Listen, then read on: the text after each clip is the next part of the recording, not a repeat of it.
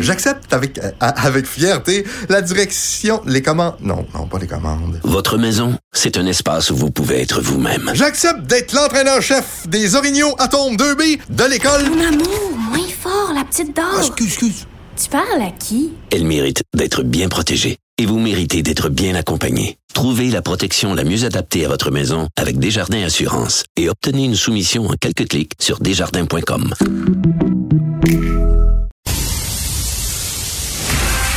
Analytique. Il réfléchit avant de parler. Persuasif. Ses arguments sont convaincants. Alexandre Morand-Villouellette. Double débat, double inquiétude technologique quand on parle de nos classes euh, ici au Québec, puis ben, un peu partout dans le monde. Ça va être assez universel comme débat. Merci. Celui tout premièrement, des cellulaires en classe. On le sait, le gouvernement réfléchit à légiférer là-dessus, des partis qui le demandent, des syndicats d'enseignants de direction d'école qui demandent aussi qu'il y ait une loi mur à mur, des comités de parents qui, eux, disent, ben non, faut qu'on réglemente ça d'une école à une autre. Et le deuxième débat, deuxième, l'intelligence artificielle, puis les technologies qui arrivent dans les classes, qui sont inévitables, c'est inexorable comme avancée, mais on n'a pas le choix d'y faire face, puis petit habitué une personne qui a écrit un texte qu'il signe aujourd'hui dans les pages du journal, dans la section Faites la différence, justement à ces sujets. C'est Sean Young, qui est président et cofondateur d'entreprise pour le développement des technologies éducatives au Québec, en plus simple, EdTech. Bonjour, Monsieur Young. Bonjour, ça va bien? Ça va bien, merci. Expliquez-nous un tout petit peu, tout d'abord, le EdTech, là, entreprise pour le développement des technologies éducatives au Québec. Qu'est-ce que c'est exactement?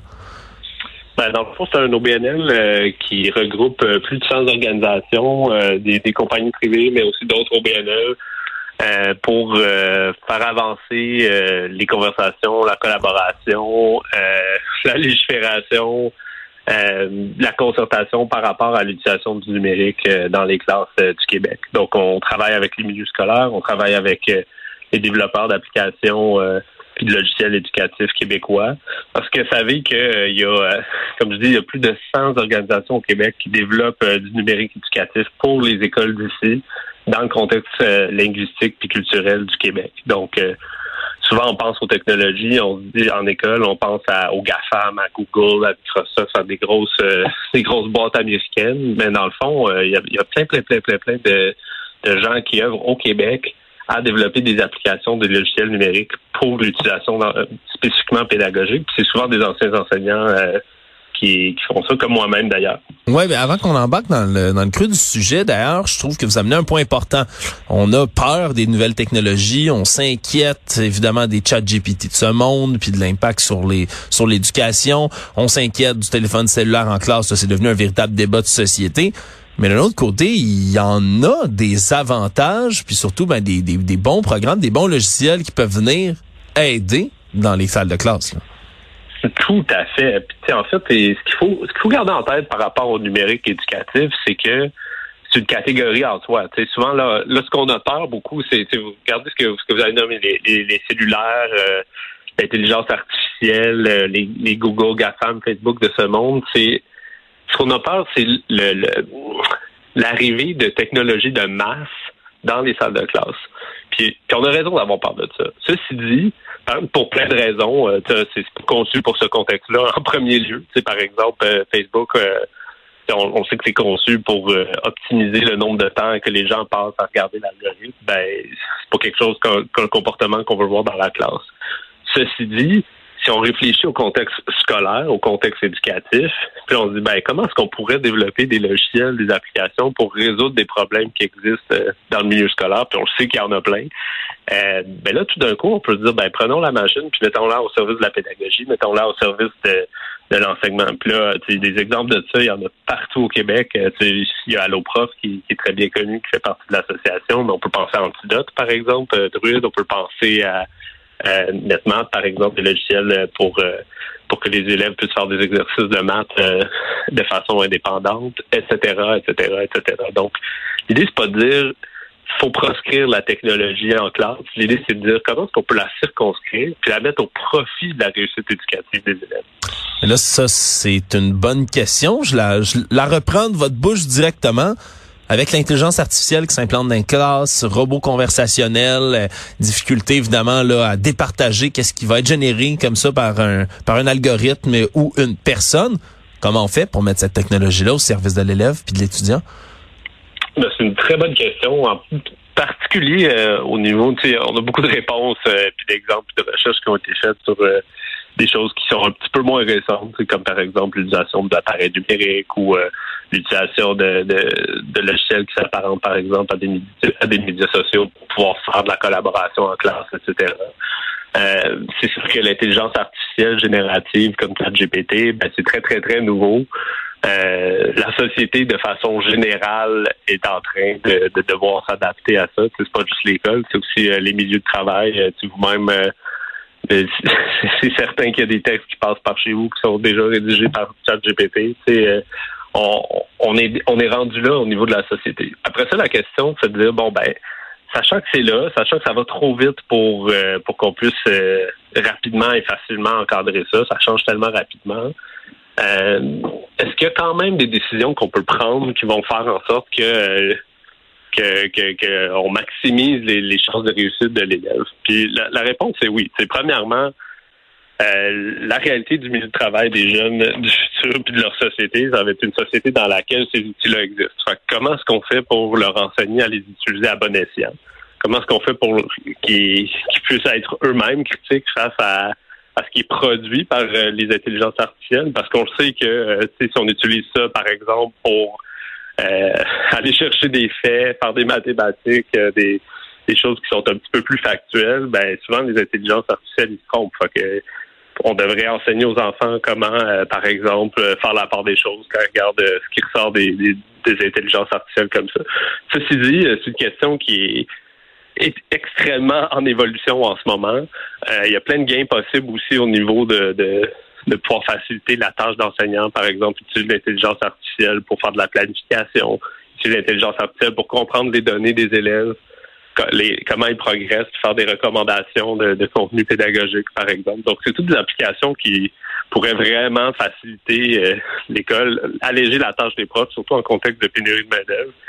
Mais euh, c'est des choses auxquelles il va falloir euh, accepter qu'on n'aura pas toutes les réponses tout de suite, puis qu'il va falloir euh, s'adapter au fur et à mesure que les technologies avancent, parce que actuellement, l'intelligence artificielle générative, ça va un rythme qui qui est pas facile à suivre pour quelqu'un qui, qui est pas là-dedans. Oui, absolument. C'est quelque chose de vertigineux qui s'accélère constamment. On n'a pas le choix d'avoir une réflexion là-dessus. D'ailleurs, la ministre d'Enseignement supérieur, Pascal Derry, elle a dit qu'elle voulait avoir des consultations d'ici là, qu'à l'automne, elle veut amener un plan de match là, après consultation, après débat sur la chose. Est-ce que vous avez été invité à venir discuter avec Mme Derry? Non, on n'a pas été invité. C'est navrant. Euh, surtout qu'on a plusieurs euh, organisations dans qui travaillent au sein de, l'association, qui développent l'intelligence artificielle, qui utilisent l'intelligence artificielle dans dans leur euh, dans leurs applications. Je pense par exemple à des, des concepteurs de, de, de, robots intelligents qui, qui servent à interagir avec des enfants autistes en contexte scolaire, par exemple. Ou euh, on, peut penser à, à l'OPROF et, qui, fait l'utilisation de d'intelligence artificielle pour euh, pour faire du, du, tutorat avec les élèves de façon automatique, etc. Donc, euh, des, la, dernière fois qu'on a sondé sur la question, c'est 15-20 des membres de l'association utilisaient d'une façon ou d'une autre l'intelligence artificielle au service de la pédagogie. Donc, euh, c'est sûr que les, les, les, membres de l'association auraient une perspective terrain à apporter à ça, une perspective de gens aussi qui travaillent là-dessus depuis plusieurs années. Tu sais, Ce qu'on voit aujourd'hui avec les, les, l'intelligence générative, c'est que c'est un peu la pointe de l'iceberg. Là, c'est OK, là, c'est rendu de la technologie de masse que n'importe qui peut utiliser. Mais ça fait des années là, que, les, concepteurs euh, travaillent avec et, sur le développement de modèles d'intelligence artificielle. Hmm. Je, trouve ça, je trouve ça bizarre, honnêtement, qu'on vous ait pas interpellé. Peut-être que ça va venir. Peut-être qu'on va donner des idées aussi ici à l'émission ben ce matin à Mme Derry, mais je trouve ça je trouve ça un peu aberrant qu'on ait justement une, une organisation, un organisme comme le vôtre qui se spécialise exactement dans ce que Madame Derry veut débattre, mais qu'on vous invite pas. En tout cas, je trouve, je trouve ça étrange l'invitation. Euh, On espère qu'elle ne, qu'elle ne sera tardée de votre, de votre côté. Si... Ben, une des raisons, euh, ouais. peut-être, là, c'est que les, parmi nos membres, il y a peut-être 40% que c'est des organismes au BNL. Il y en a 60% que c'est des compagnies privées, des petites PME québécoises. On parle de 15, 20, 30 employés. Puis, euh, dans le contexte éducatif québécois, puis je pense que c'est même dans d'autres domaines euh, publics, ben, la, la, la, classe politique puis le fonctionnariat de façon générale sont pas très chauds à travailler avec des compagnies privées. Fait que là, ben là, la, les gens sont là pas pour euh, défendre les intérêts des enfants, mais pour, leurs intérêts commerciaux.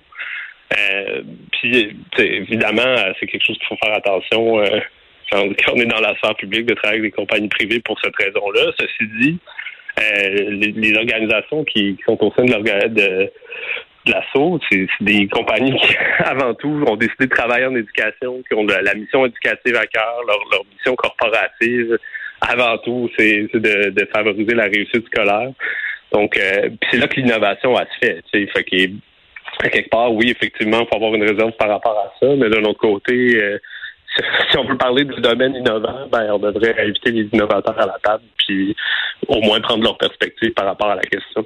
Ouais, ça c'est c'est honnêtement un problème qui semble récurrent puis dans plusieurs domaines euh, de, de du des niveaux gouvernementaux, mais bon, c'est pas c'est pas pour ça qu'on est euh, qu'on est là pour commenter. c'est un autre débat. C'est un, un, autre débat. On va être ici jusqu'à demain matin. Sinon, Monsieur Young, ouais, ouais. je veux je veux vous ramener parce que c'est encore c'est encore une fois là, quelque chose qu'une fédération de comités de parents ramène dans le débat aujourd'hui.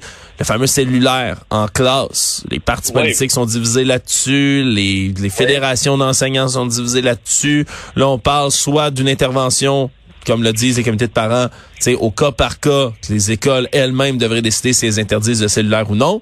D'un autre côté, on a des gens qui disent ça nous prend une interdiction mur à mur, une loi provinciale. Vous, vous vous positionnez où?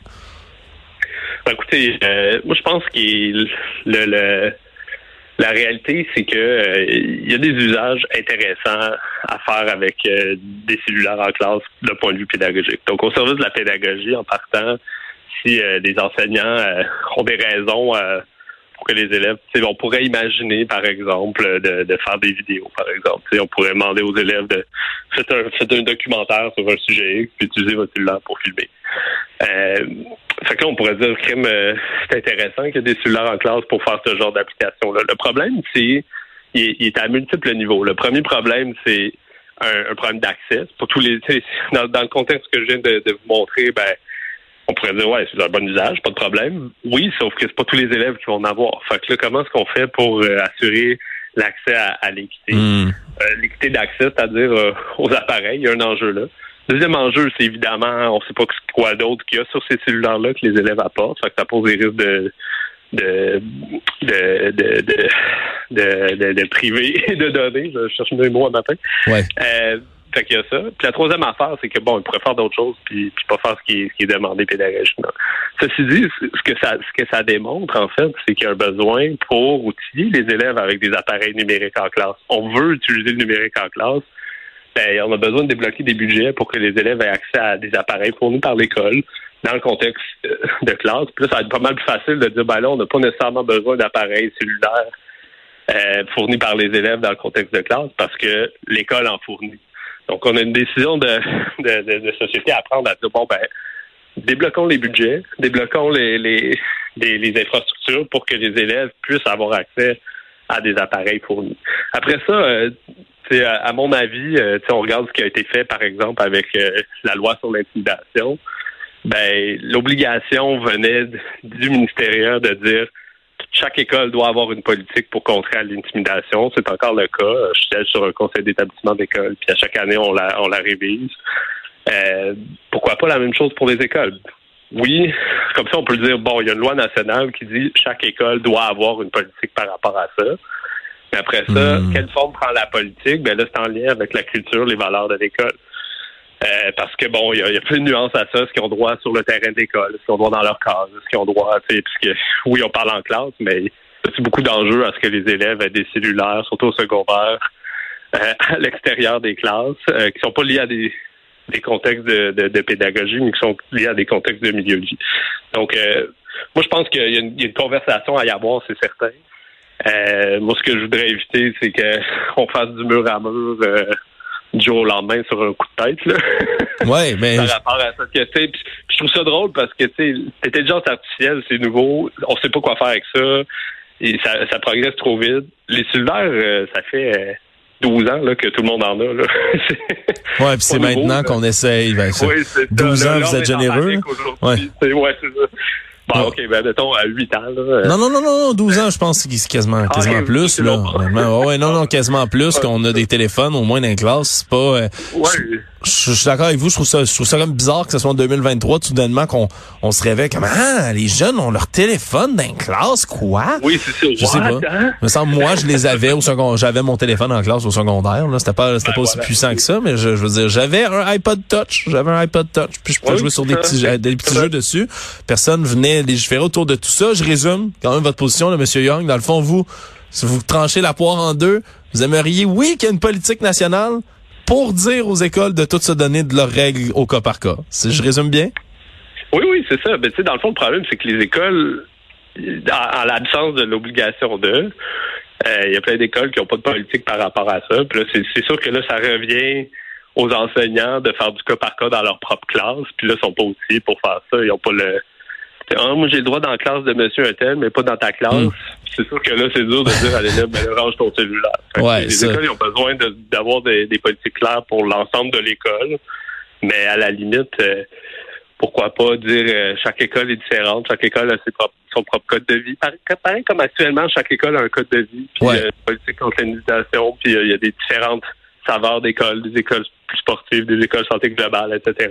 ouais, c'est c'est bon. devrait faire partie de ça. Ouais, c'est bon de faire du cas par cas dans, dans, dans certaines euh, dans certaines écoles comme ça. Euh, je veux vous entendre aussi parce que je, je suis moi-même quelqu'un qui, qui a joué, qui joue beaucoup à des jeux vidéo dans ma vie. Ah oui? Euh, ouais, puis Hein, toutes sortes de choses, toutes sortes de choses, mais je, je, je voulais surtout vous dire, puis vous poser la question suivante.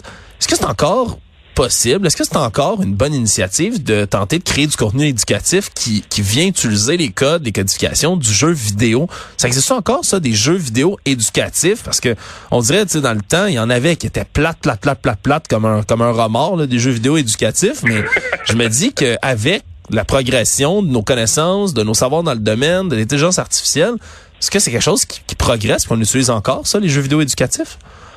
Ben oui, tout à fait. Ben écoutez, euh, j'ai euh, bon, mon autre euh, vie, c'est aussi d'être euh, le fondateur d'une plateforme qui s'appelle Classcraft, qui utilise la, mécanique des, jeux vidéo, puis la culture des jeux pour favoriser la gestion de classe et la motivation scolaire.